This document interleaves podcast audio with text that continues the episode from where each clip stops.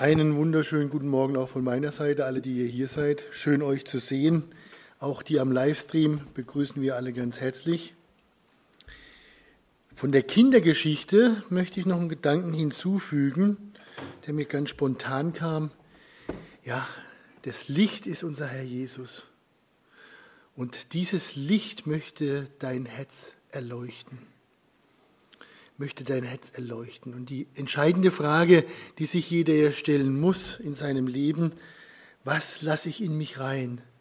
Den Heiligen Geist, das Licht des Lebens oder Stroh, Müll, all das, was uns die Welt bietet, wo keine Frucht bringt.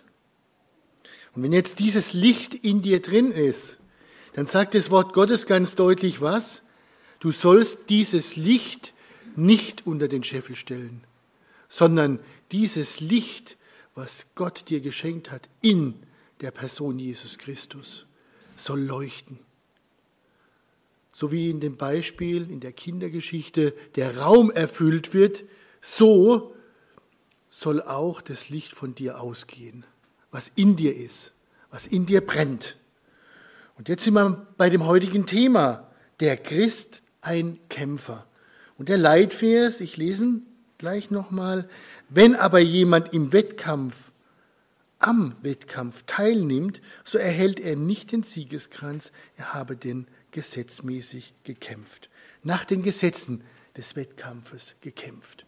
Frage an dich und an mich heute Morgen, befinden wir uns schon im Wettkampf oder sind wir noch gar nicht aufgestanden und in den Kampf gezogen.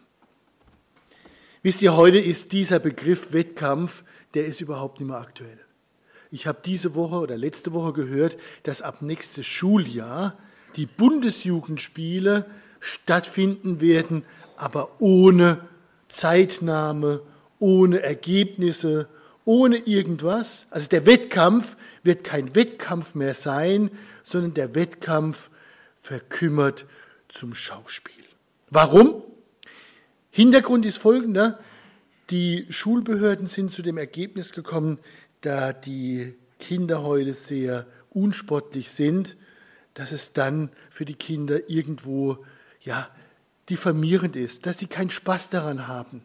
Und das, was für uns früher schön war, uns im Wettkampf zu messen, ist heute nicht mehr gesellschaftsfähig. Und jetzt übertragen wir das Ganze auf den geistigen Bereich oder in den geistigen Bereich. Und ist es nicht genau so, dass wir die letzten 30, 40, vielleicht sogar 50 Jahre peu à peu weichgespült wurden?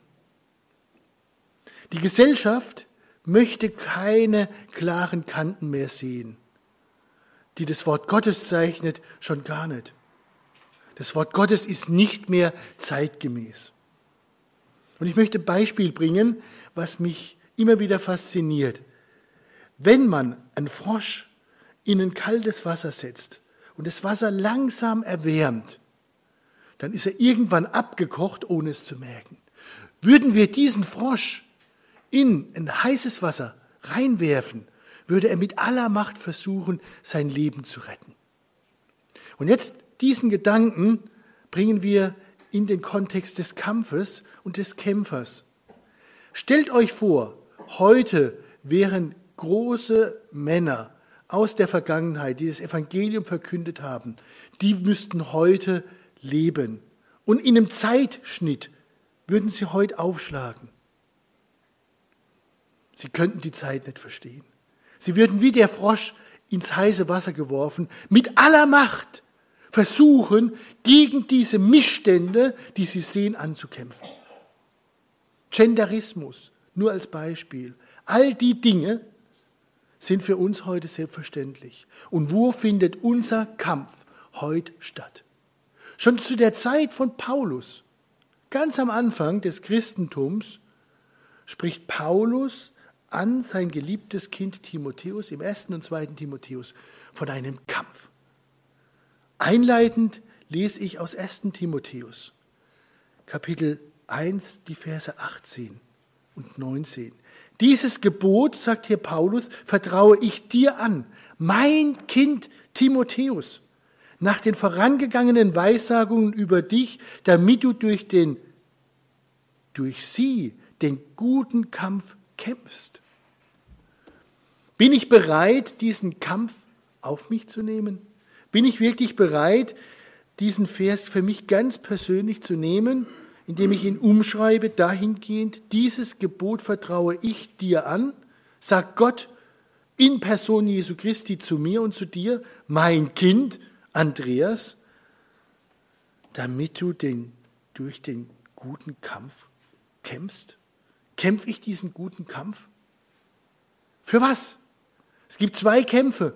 Den inneren Kampf gegen die Sünde, gegen meine alte Natur, die wollen wir heute nicht betrachten, und den äußeren Kampf, indem wir die frohmachende Botschaft unseres Heilandes Jesus Christus in die Welt bringen.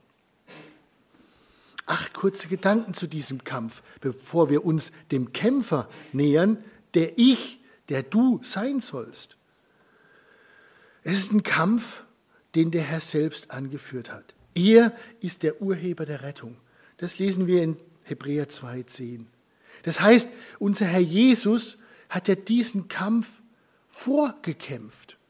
Wir hatten letzten Sonntag den Gedanken des Vorbildes und uns als Nachbild, der Nachahmer. Wenn unser Herr Jesus diesen Kampf kämpfen musste, wer kann ernsthaft glauben, wo wir den Missionsauftrag als den letzten Willen von ihm bekommen haben, dass wir ihn kampflos bestehen können. Denkt es wirklich jemand von uns? Dass wir kampflos, und ich sage hier gleich den Gedanken noch dazu, Klammer auf, es geht nicht um unsere Errettung, es geht nicht um unser ewiges Heil, es geht um den Lohn, den wir in der Nachfolge für ihn bringen, für die Früchte, die wir für ihn bringen sollen. Und es geht nicht ohne Kampf. Es ist ein Kampf unter dem Siegeszeichen unseres Gottes, unter seiner Flagge. Wir werden später noch das Beispiel lesen aus 2. Mose 17, 15. Wir dürfen uns auf die Fahnen schreiben, was? Wir sind im Kampf für Gott, für unseren Heiland. Wir verkündigen die frohmachende Botschaft des Evangeliums. Und liebe Geschwister, liebe Gemeinde, ich spreche jetzt für mich. Wir befinden uns hier immer noch in einer fürstlichen Situation in Deutschland. Wir haben noch nicht um unser Leben zu fürchten, wenn wir die Wahrheit sagen. Das heißt, der Kampf, der ist noch relativ. Relativ dahingehend, dass die Sanktionen, die im Raum stehen, die sind sehr gering. Was ist denn eine Sanktion, wenn ich mich im Kampf oute als Christ? Wenn ich mich auf die Grundwerte des Wortes Gottes, der Heiligen Schrift berufe? Dass die Menschen vielleicht persönlich denken, was ist das für ein komischer Mensch? Mich vielleicht ignorieren, mich vielleicht auf die Seite stellen, weil sie die Wahrheit nicht hören wollen. Aber das ist der dritte Gedanke. Es ist ein guter Kampf für eine gute Sache. Das lesen wir hier. Indem du den Glauben bewahrst und ein gutes Gewissen, das einige von sich gestoßen, so im Hinblick auf den Glauben Schiffbruch erlitten haben. Es ist eine gute Sache, sagt hier Paulus zu Timotheus. Du kämpfst nicht einen Kampf, der schlecht ist, sondern du kämpfst einen Kampf, der in den Augen Gottes, und das soll doch unser Maßstab sein, ein guter Kampf ist. Es ist ein Kampf, bei dem wir ein gutes Gewissen bewahren können. Und jetzt kommt was, das hören wir sehr ungern. Es ist ein Kampf, und das sehen wir dann im zweiten Timotheusbrief, der auch viel Leiden kostet. Und den Gedanken von Markus Hefele letzte Woche. Bin ich bereit, mich in die zweite Reihe zu stellen? Bin ich bereit, Leiden auf mich zu nehmen, um die Wahrheit des Evangeliums zu predigen. Und auch Leid heißt hier bei uns in Deutschland noch, das ist ja relativ, das Leid. Aber trotzdem, es erfordert von mir, dass ich bereit bin, in diesen Kampf zu ziehen. Und es kostet mich etwas. Versteht ihr? Wir sagen auch immer, es ist kostenlos, das ewige Leben zu erlangen. Und jetzt sage ich euch was. In dem Zeitpunkt, wo wir wiedergeboren werden, zu diesem Zeitpunkt ist es ein Geschenk. Das ist kostenlos. Es kostet uns nichts, außer Buße, Umkehr und dann bekommen wir die Wiedergeburt von unserem Gott geschenkt. Es ist ein Geschenk. Geschenk ist immer kostenlos.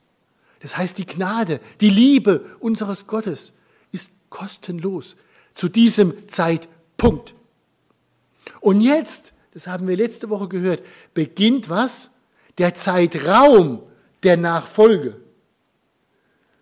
Und in dem Zeitraum der Nachfolge, die Nachfolge kostet uns was. Verstehen wir das? Das ewige Leben ist ein Geschenk, das ist kostenlos. Aber die Nachfolge, die kostet viel von uns. Und deshalb sagt das Wort Gottes auch, wir müssen die Kosten überschlagen. Wir müssen bereit sein, diesen Preis des Kampfes zu bezahlen. Er erfordert von uns persönlicher Verzicht. Ich muss bereit sein, mein Ich, mein Ego am Kreuz getötet zu betrachten. Und dann bin ich in der Nachfolge, in dem Zeitraum. Und der verlangt viel von mir. Persönlichen Verzicht. Und ich habe schon oft hier das Beispiel gebracht, ich möchte den Gedanken nochmal aufgreifen. Jeder Sportler, der an einem Wettkampf, und das ist ja unser Leitvers, teilnehmen möchte und möchte diesen Wettkampf mit Erfolg bestreiten, nach den Regeln des Wettkampfes, der übt Verzicht. Training, Verzicht. Ernährung, Verzicht.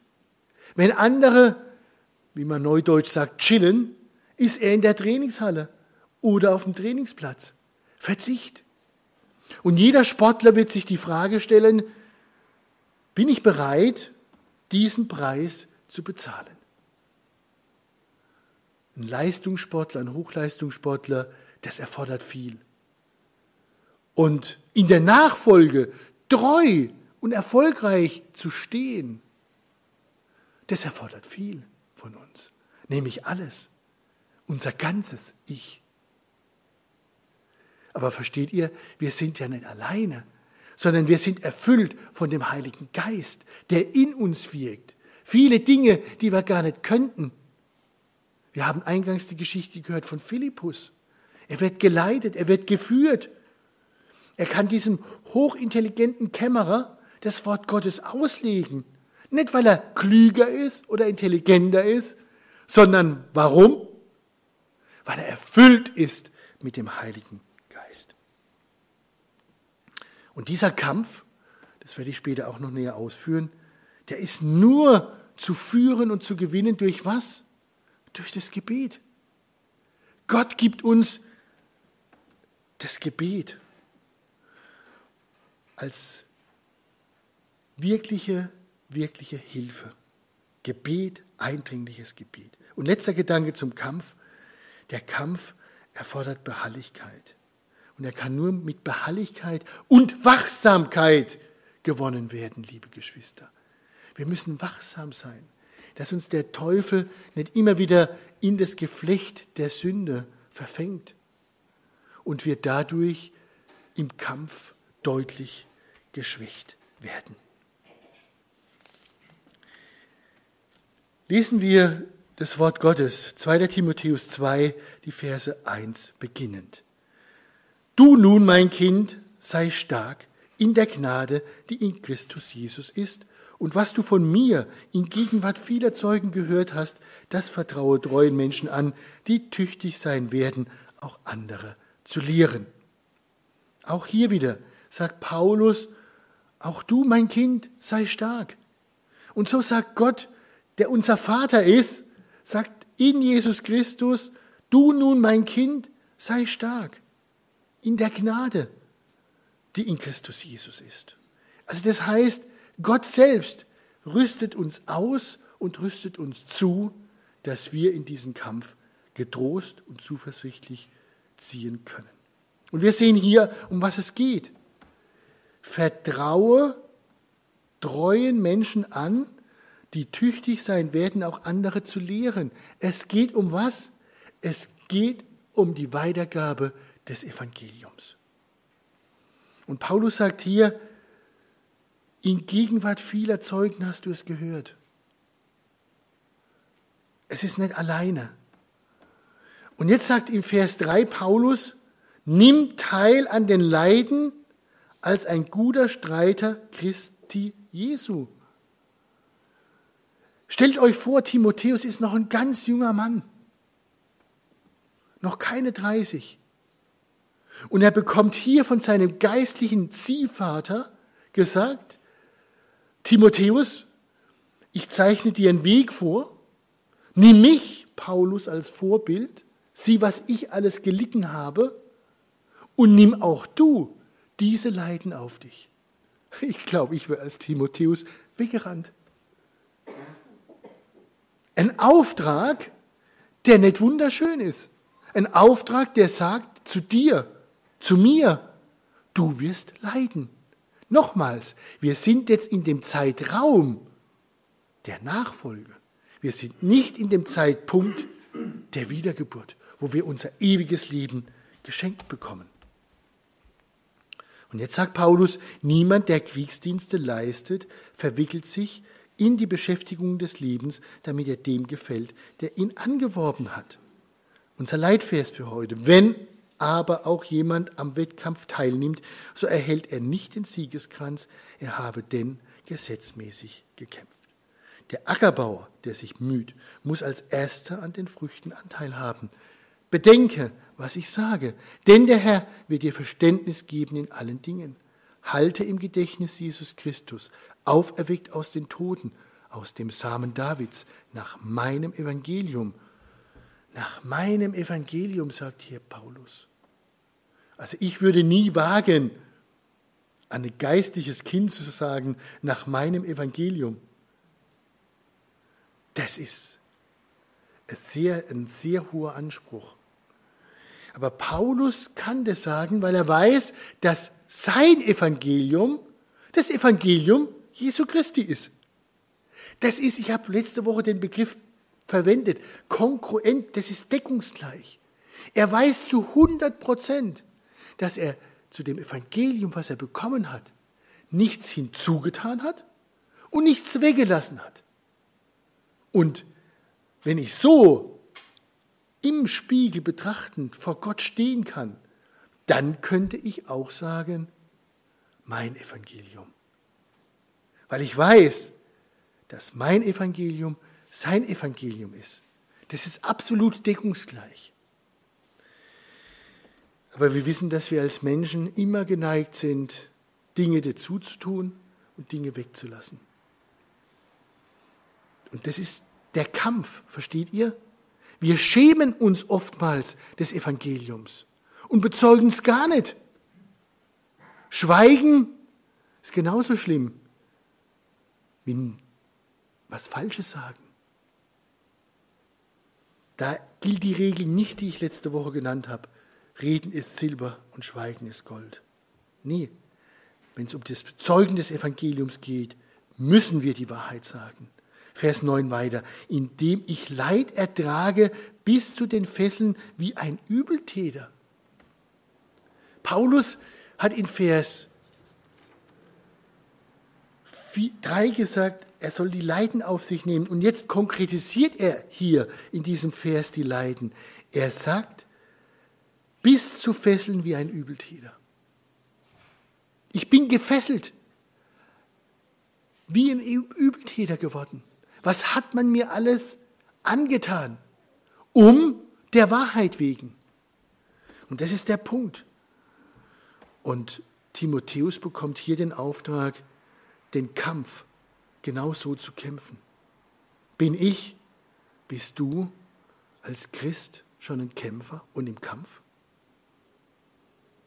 Aber, sagt hier Paulus, das Wort Gottes ist nicht gebunden. Das Wort Gottes ist frei. Das ist überall frei. Und wenn die Staatsform noch so diktatorisch ist, wir sehen, wie das Wort Gottes sich auch in diktatorischen Ländern verbreitet. Das Wort Gottes ist nicht aufzuhalten. Das Wort Gottes ist frei. Aber, liebe Gemeinde, liebe Geschwister, es bedarf den Christ als Kämpfer, der bereit ist, in diesen Kampf zu ziehen, der bereit ist, bis hin sein Leben zu riskieren. Deswegen, sagt Paulus in Vers 10, erdulde ich alles um der Auserwählten Wille, damit auch sie die Rettung, die in Christus Jesus ist, mit ewiger Herrlichkeit erlangen. Ist es dir, ist es mir ein Anliegen, für diese gefallene Welt einzutreten? Weil wir wissen, das ist der zweite Punkt, der schön ist zum Abschluss, dass wir auf unsere himmlische Heimat zugehen. Ist es dir ein Leid in deinem Herzen, so wie deinem und meinem Heiland, der über diese gefallene Welt geweint hat? Weil er gesehen hat, wie groß die Sünde in dieser Welt ist. Schlussendlich geht es darum, dass auch diese Menschen die Rettung, so sagt Paulus hier, die in Christus Jesus ist. Beachten wir die Stellung, Christus Jesus. Immer wenn Christus das erste, der erste Name ist, geht es um den Auferstandenen, nicht um den Mensch. Der Auferstandene, der auch für dich gestorben ist, Welt, und auch für dich auferweckt wurde. Der sich selbst erniedrigt hat und von Gott, unserem Vater, erhöht wurde. Um das geht's. Damit auch sie die Welt, die Rettung, die in Christus Jesus ist, mit ewiger Herrlichkeit, es geht um die Herrlichkeit, um die ewige Herrlichkeit erlangen.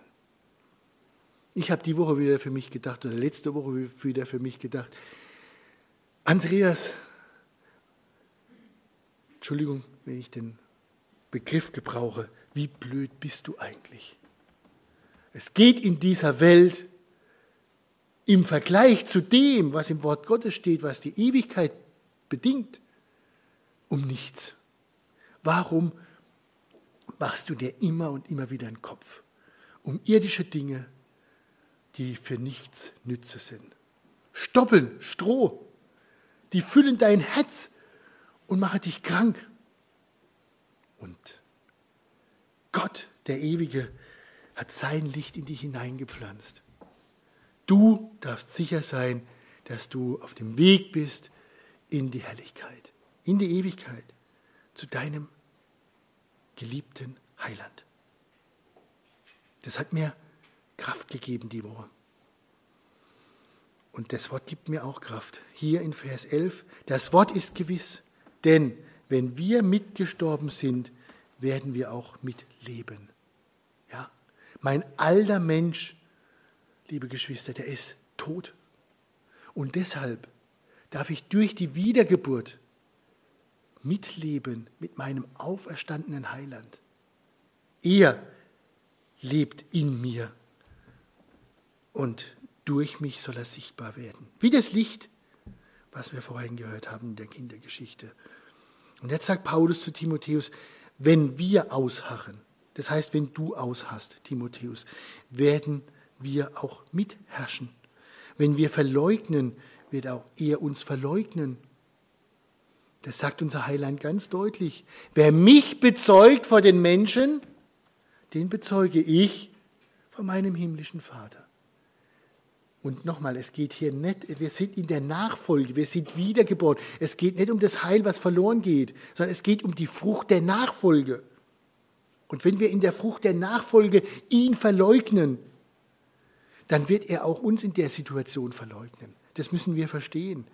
Aber jetzt kommt der Vers 13. Wenn wir untreu sind, und wie oft bin ich untreu, liebe Geschwister? Und dann ist diese Aussage, er bleibt treu. Mein Heiland bleibt treu, denn er kann sich selbst nicht verleugnen. Verstehen wir das? Das ist ganz wunderbar. Und dann habe ich die Woche für mich gedacht, ist das nicht herrlich? Ich war in einem völlig anderen Kampf.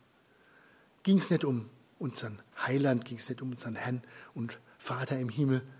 Aber ich habe gedacht, ja, Das kann ich übertragen jetzt genau in meine Situation und kann sagen, ja, Herr, ich darf geborgen sein in dir. Zwei Punkte, die ich hier vertiefen möchte. Das sind die Wesensmerkmale des Kämpfers. Da können wir dann immer im Spiegel reflektieren, ob wir Wesensgleichheit haben hier mit diesem Kämpfer. Und was ganz Wunderbares, Gott sagt uns deutlich, es wird für diesen Kämpfer einen Lohn geben. Eigentlich haben wir ja schon einen wunderbaren Lohn, nämlich das ewige Leben. Aber es wird auch noch, wenn wir Früchte bringen, Lohn in anderer Form geben. Die Wesensmerkmale. Einer der Wesensmerkmale des Kämpfers ist vollständiger Gehorsam. Vollständiger Gehorsam unter was? Vollständiger Gehorsam unter das Wort Gottes. Lesen wir aus Josua 1, Lieblingsverse von mir, Josua 1, Vers 16, 17 und 18. Und, das heißt das Volk Gottes, sie antworteten Josua, alles, was du uns geboten hast, werden wir tun. Und wohin immer du uns sendest, werden wir hingehen. Ganz wie wir Mose gehorcht haben, so werden wir dir gehorchen. Nur möge der Herr dein Gott mit dir sein, wie er mit Mose gewesen ist. Jeder, der sich deinem Befehl widersetzt und nicht auf deine Worte hört, in allem, was du uns befiehlst, soll getötet werden. Nur sei stark und mutig. Wollen wir das auf uns übertragen, diesen vollkommenen Gehorsam? Denn hier das Volk Gottes, der hielt nicht lang, das wissen wir. Aber die Einstellung ist ja zunächst schon mal beachtlich. Alles, was du uns geboten hast, werden wir tun. Denken wir an die Worte von Bruder Markus letzte Woche.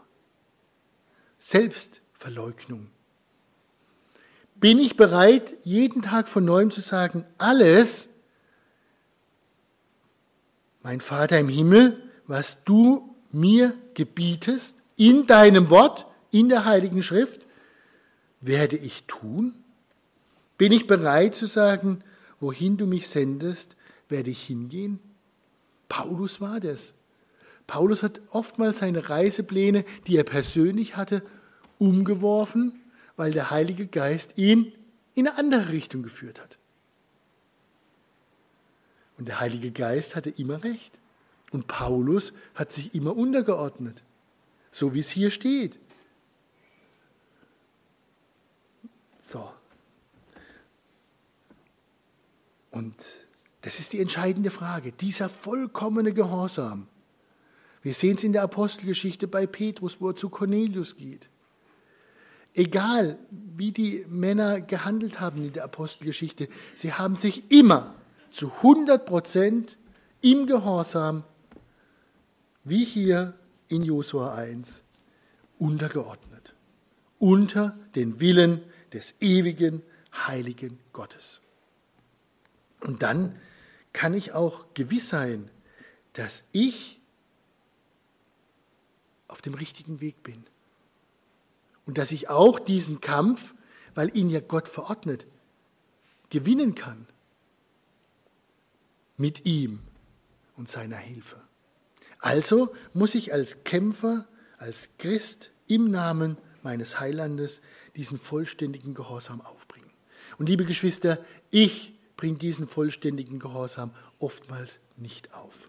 Jeden Tag von neuem kommen Steuerfeuer von rechts und links, die diesen vollkommenen Gehorsam ja, in eine völlig andere Richtung bringen. Das Wort Gottes, mir gelingt es keinen Tag, das Wort Gottes so umzusetzen, wie es mein Gott von mir möchte im Kampf. Keinen Tag.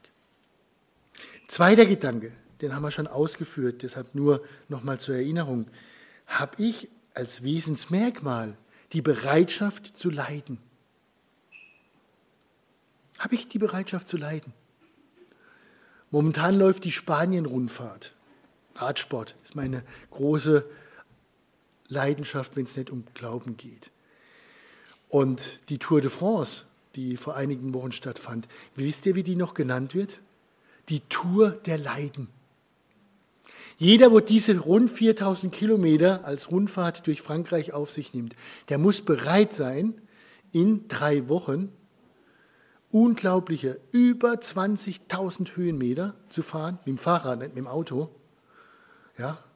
Und da gibt es Berge, die ist man früher mit dem Auto nicht hochgekommen, wo man bloß 20, 25 PS hatte im Käfer hinten drin. Da fahren die heute hoch mit 20 bis 30 Stundenkilometer. Tour der Leiden. Die Männer sind bereit und auch Frauen, es gibt auch ein Frauenrennen, sind bereit, absolut körperlich an die Grenze zu gehen. Aber nicht nur körperlich an die Grenze zu gehen, sondern dann, wenn körperlich nichts mehr geht, dann kommt das Mentale dazu. Vollkommene Leidensbereitschaft, vollkommene Leidensfähigkeit.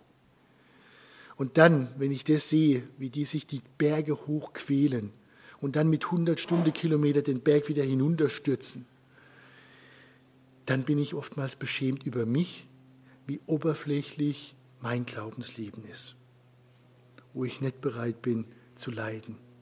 Die tun es für was Weltliches, für Ruhm, der oftmals sehr begrenzt ist, zeitlich begrenzt ist. Wir tun es für die Ewigkeit. Aber wir werden von Gott nicht alleine gelassen, sondern wir bekommen eine gute Ausrüstung.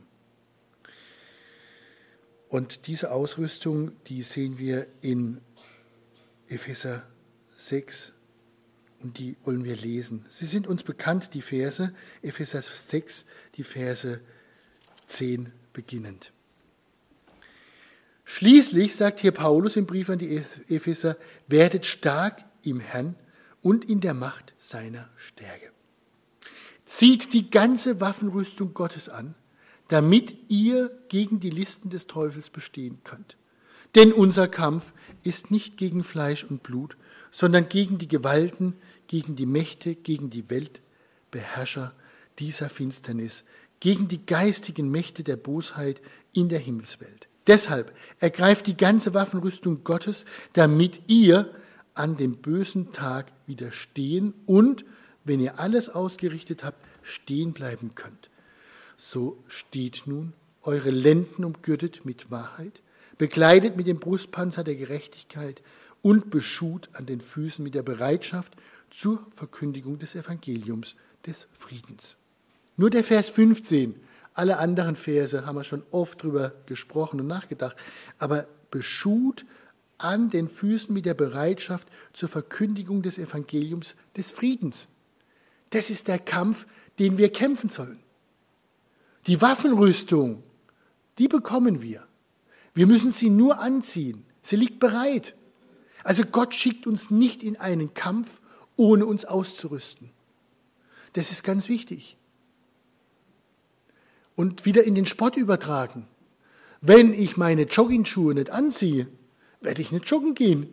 Versteht ihr? Die stehen in der Seite und wie viele haben gute Vorsätze fürs neue Jahr geknüpft und haben gesagt, ach Mensch, ich habe tolle Sportausrüstung mir gekauft. Wenn ihr die Sportausrüstung nicht anzieht und Sport macht, werdet ihr nicht gesunden. Wenn wir die Waffenrüstung Gottes nicht anziehen, und bereit sind, die Schuhe anzuziehen, wie es Paulus hier in diesem Bild zeigt, und das Evangelium zu verkündigen, dann werden wir das Evangelium nicht verkünden. Da könnt ihr sicher sein. Bei alledem, Vers 16, ergreift den Schild des Glaubens, mit dem ihr alle feurigen Pfeile des Bösen auslöschen könnt. Nehmt auch den Helm des Heils und das Schwert des Geistes, das ist Gottes Wort. Wir haben doch die Heilige Schrift. Wir haben sie doch in der Hand. Wir können sie jeden Tag frei in die Hand nehmen und uns führen und leiten lassen. Das heißt, wir haben hier, ich möchte mal sagen, wirklich alles von der guten Ausrüstung von Gott in die Hand bekommen. Und jetzt kommt das zweite Ausrüstungsmerkmal oder das zweite Ausrüst der zweite Ausrüstungsbestandteil. Vers 18. Mit allem Gebet, sagt hier Paulus. Also er gibt uns quasi das Rüstzeug und dann sagt er aber, ihr müsst es machen, aber wenn ihr es macht ohne Gebet, wird es nicht funktionieren. Das heißt, Vers 18, mit allem Gebet und Flehen. Betet zu jeder Zeit im Geist. Wir dürfen zu jeder Zeit im Geist beten.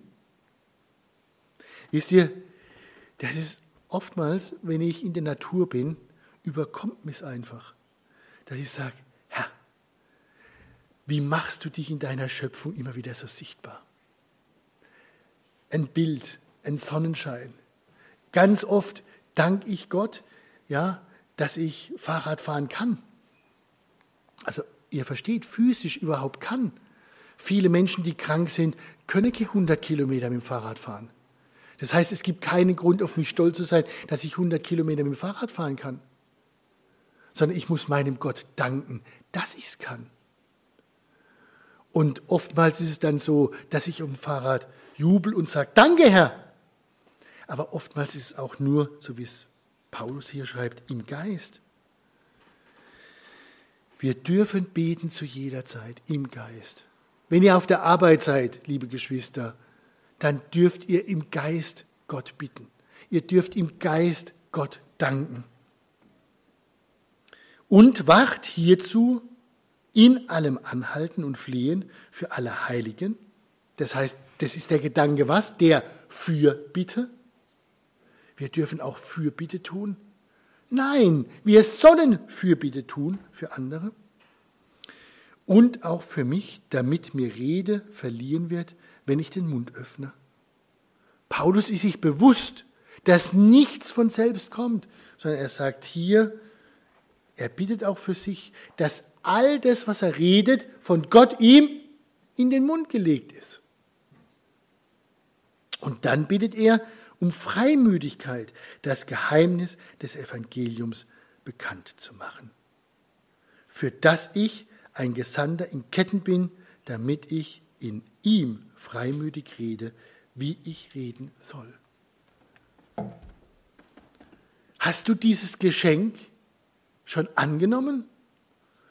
Gürtest du dich jeden Morgen, so wie Paulus hier schreibt an die Epheser, dass wir unsere Lenden umgürten, so wie du dich anziehst und ziehst dann in den Kampf als Kämpfer, wissend, dass du im Gebet, getragen durch den Heiligen Geist, den guten Kampf kämpfst? Jeden Tag von neuem? Oder geht dir es wie mir, dass ich oftmals lau geworden bin und sag, so wie unser Bruder Willi vor sechs Wochen gesagt hat, David war alt und er war müde des Kampfes. Mir geht es häufig so, dass ich denke, meine Güte, gerade mit Menschen, die man schon häufig mit den Gedanken des Evangeliums in Anführungsstrichen beglücken durfte, dass man denkt, meine Güte, heute nicht schon wieder. Wir haben dieses Gebet, wie wichtig das ist. Wir haben vor vielen Monaten in 2. Mose 17 das sehen dürfen. Und die Verse wollen wir nochmal lesen. 2. Mose 17.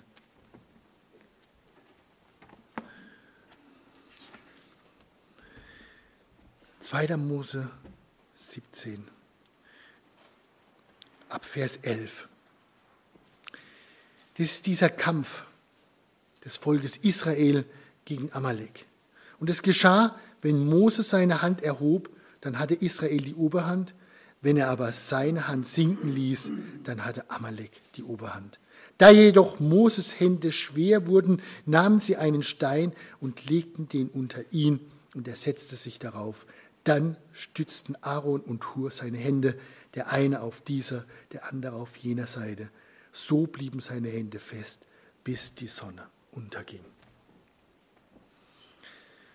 Kampf und Sieg, der ist oftmals so nah beieinander. Und wir sehen hier das haben wir ganz deutlich gemacht, wo wir die Stelle gelesen haben in der Bibelstunde. Wir sehen hier, dass Mose die Unterstützung braucht. In diesem Kampf.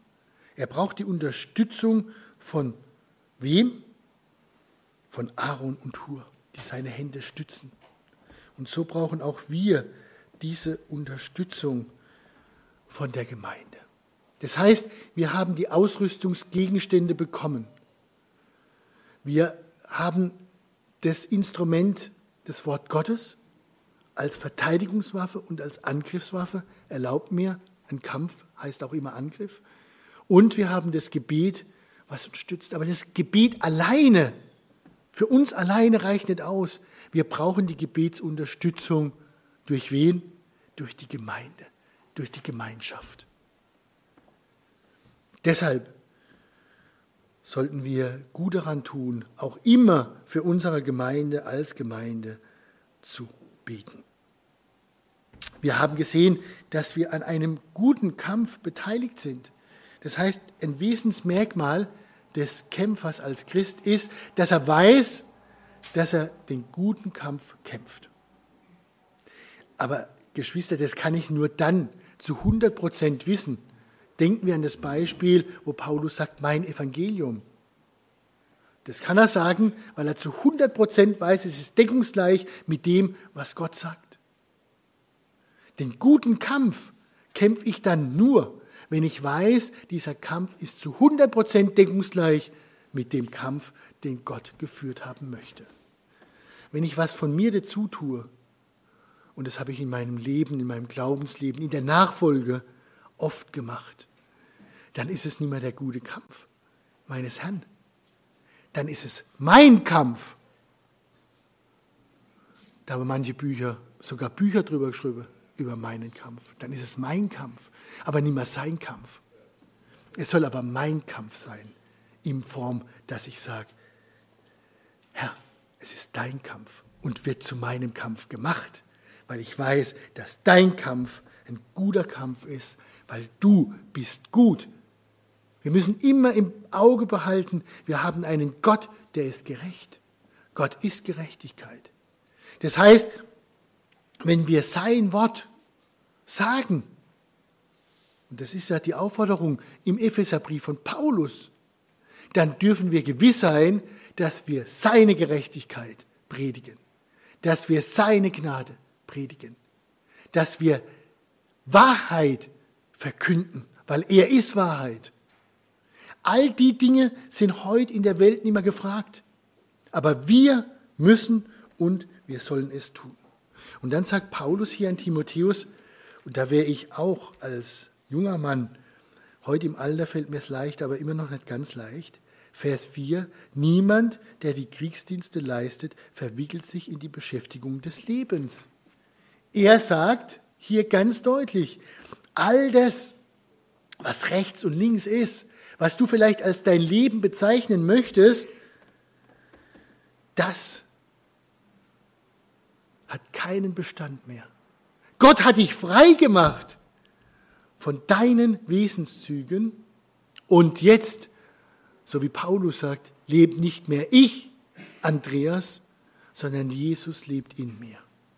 Das soll die Gesinnenshaltung sein, das Wesensmerkmal sein eines Kämpfers vollständiger Gehorsam, Bereitschaft zu leiden, die gute Ausrüstung, die Gott uns gibt, aufzunehmen, anzuziehen, die Bereitschaft, die Füße zu besohlen, um in diesen guten Kampf zu ziehen und sich nicht verwirklichen und verwirklichen lassen in Beschäftigung des alltäglichen Lebens, was zu nichts Nütze ist, was Gott auch gar nicht möchte. Und der zweite Gedanke, Gott spricht dir und mir zu, dass der Kämpfer einen Lohn bekommt. Ein Siegespreis. In der Begegnung mit Jesus Christus. Lesen wir aus Philippa 3. Philippa 3, die Verse Philippa 3, die Verse 8 bis 14. Ich lese ab Vers 7. Aber was ich auch immer mir Gewinn war, sagt hier Paulus, das habe ich um Christi willen für Verlust gehalten. Da haben wir auch schon in den letzten Wochen drüber gesprochen, was Paulus ja war. Er war ja Pharisäer, er war ja, er war ja höchst angesehen, bevor er Christ wurde, bevor Jesus ihn zu sich gerufen hat. Aber das alles, sagt Paulus hier im Brief an die Philipper, bin ich bereit abzugeben, das habe ich abgegeben. Ja, wirklich, Vers 8, ich halte auch alles für Verlust um der unübertrefflichen Größe der Erkenntnis Christi Jesu, meines Herrn willen, um dessen Willen ich alles eingebüßt habe und es für Dreck halte, damit ich Christus gewinne. Und in ihm gefunden werde, indem ich nicht meine Gerechtigkeit habe, die aus dem Gesetz ist, sondern die durch den Glauben an Christus, die Gerechtigkeit aus Gott aufgrund des Glaubens, um ihn und die Kraft seiner Auferstehung und die Gemeinschaft seiner Leiden zu erkennen, indem ich seinen, seinem Tod gleich werde ob ich irgendwie hingelange zur Auferstehung aus den Toten. Nicht, dass ich es schon ergriffen habe oder schon vollendet bin. Ich jage ihm aber nach, ob ich es auch ergreifen möge, weil ich auch von Christus Jesus ergriffen bin. Brüder, ich denke von mir selbst nicht, es ergriffen zu haben. Eines aber tue ich, ich vergesse, was da hinten, strecke mich aber aus nach dem, was von ist und jage auf das Ziel zu, hin zu dem Kampfpreis der Berufung Gottes nach oben in Christus Jesus. Einen Kampfpreis zu erlangen, verspricht dir Gott. Kampfpreis. Erster der Kampf und dann der Preis. Das ist, der, das ist die Reihenfolge. Und im zweiten Timotheus Kapitel 4 die Verse 7 und 8. Da sagt Paulus am Abschluss des Briefes zu Timotheus, ich habe den guten Kampf gekämpft. Kannst du, kann ich das von mir behaupten? Ich habe den Lauf vollendet. Ich habe den Glauben bewahrt. Drei Dinge sind hier. Paulus sagt hier zu Timotheus, ich habe den guten Kampf gekämpft. Wieder habe ich den guten Kampf gekämpft. Er sagt hier, ich habe den Lauf vollendet. Paulus sagt, ich habe den irdischen Lauf vollendet. Und jetzt kommt was Entscheidendes. Ich habe den Glauben bewahrt. In all den Kämpfen, wo du nach außen kämpfst, hast du natürlich auch innere Kämpfe, die wir heute nicht beleuchten wollen. Ich habe ja vorhin gesagt, der Kampf hatte zwei Stoßrichtungen. Ein Glaubenskampf mit mir selbst mit der alten Natur und ein Kampf nach außen. Bewahre ich den Glauben? Ich darf sagen, ich habe schon viele Kämpfe kämpfen dürfen und müssen, aber ich bin Gott so dankbar, dass er mir meinen Glauben bewahrt hat. Nicht ich habe ihn bewahrt. Er hat ihn mir bewahrt, weil ich immer wieder unter sein Kreuz gegangen bin. Viele Male hätte ich es gar nicht gekonnt. Aber er hat es für mich vollbracht. Das ist die Reihenfolge. Und jetzt sagt Paulus hier zu Timotheus, fortan liegt mir bereit der Siegeskranz der Gerechtigkeit, den der Herr, der gerechte Richter, mir als Belohnung geben wird an jenem Tag, nicht allein aber mir, sondern auch allen, die sein Erscheinen liebgewonnen haben. Das heißt, auch dir und mir liegt dieser Siegeskranz bereit. Wir gehen ihm entgegen. Wir gehen zu ihm in die Herrlichkeit. Wir sind Kämpfer im guten Kampf für ihn. Und er wird uns belohnen. Nochmal, es geht nicht darum, dass wir errettet sind. Das sind wir so oder so. Aber ihr erinnert euch, dass ich mal gepredigt habe hier über das Gericht Christi. Wenn wir vor ihm stehen und es wird offenbar werden, es wird durchs Feuer offenbar werden, was von unseren ganzen Handlungen bleibt. Und da werden wir erleben, dass die, die vielleicht gedacht haben, boah, wie früher bei den Bundesjugendspielen, ich kriege Ehrenurkunde, gar nichts bekommen. Und die, wo in der letzten Reihe saßen und gedacht haben, oh, niemals wird Jesus mir einen Siegeskranz geben, der für jeden bereit liegt, aber jetzt von der Qualität, die werden plötzlich vorne stehen. Und wisst ihr, was der Unterschied ist? Der Unterschied ist der, dass vielleicht die, wo gedacht haben, sie machen viel für ihn, alles nur für sich gemacht haben. Die Herzenshaltung war die falsche. Und die, die gedacht haben, sie machen wenig für ihn, aber sie haben es mit der richtigen Herzenshaltung gemacht. Und der Herr, sagt uns das Wort Gottes ganz klar, sieht wohin? Ins Herz. Die werden belohnt. Aber sie werden alle belohnt. Die den Weg gehen. Das heißt, das ist was ganz Wunderbares und das sehen wir auch hier, dieser Siegespreis in Offenbarung 2, Vers 10.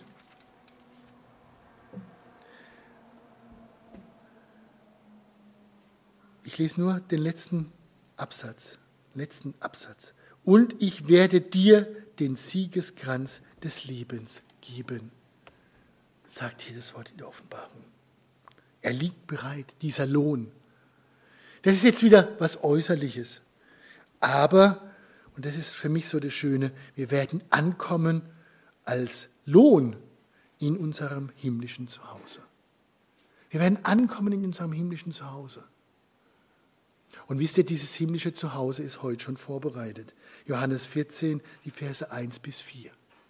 Wir kennen, dass der Jesus sagt, er geht voraus, die Wohnungen zu bereiten für uns. Albert Brückmann hat immer so einen schönen Gedanke hier gebracht. Steht auch schon dein Name an deiner Himmelswohnungstür auf der Klinge? Ja, das ist die entscheidende Frage. Zum Zeitpunkt, der Wiedergeburt wird ein Namensschild an die Klingel gemacht von deinem himmlischen Zuhause. Und dieses Namensschild wird nie mehr weggenommen, wenn du wiedergeboren bist, wie das Wort Gottes es sagt. Dann darfst du diese Heilsgewissheit haben. Und jetzt im übertragenen Sinne, das steht nicht im Wort Gottes, entschuldigt. Und jetzt ist die entscheidende Frage, wie ist diese Wohnung eingerichtet? Wie ist sie eingerichtet? Ist sie leer? Bleibt von all dem, was du hier gemacht hast für ihn, durch das Feuer geläutert, nichts übrig? Hast du keine Frucht gebracht? Dann ist im übertragenen Sinne die Wohnung leer. Oder ist in der Wohnung eine schöne Einrichtung? Im übertragenen Sinne. Sind von den Dingen, die du gemacht hast, hier auf der Erde, in der Nachfolge mit ihm, zu ihm hin, Hast du die Dinge so getan, wie, der, wie das Wort Gottes es möchte von dir? Hast du den guten Kampf im Sinne des Herrn geführt? Dann ist die Wohnung schön eingerichtet. Dann ist der Lohn groß, den du bekommst. Lesen wir aus 2. Korinther, Kapitel 5. 2. Korinther, Kapitel 5. Und das ist dieser Gedanke, wo ich mal äh, Predigt drüber gemacht habe, wenn ihr euch erinnert. Da geht es um diesen letzten Vers, Vers 10. Und da ging es darum, der Richterstuhl Christi. Ist schon eine Weile her. Weil der wird oftmals, wird dieser Gedanke missbraucht. Und es macht den Geschwistern Angst. Und die Heilsgewissheit ist plötzlich weg.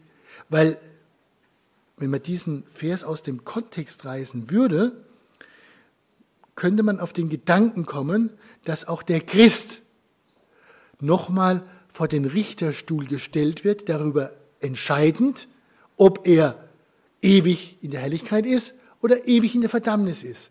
Da geht es aber hier nicht drum. Ganz klar, hier geht es nicht drum.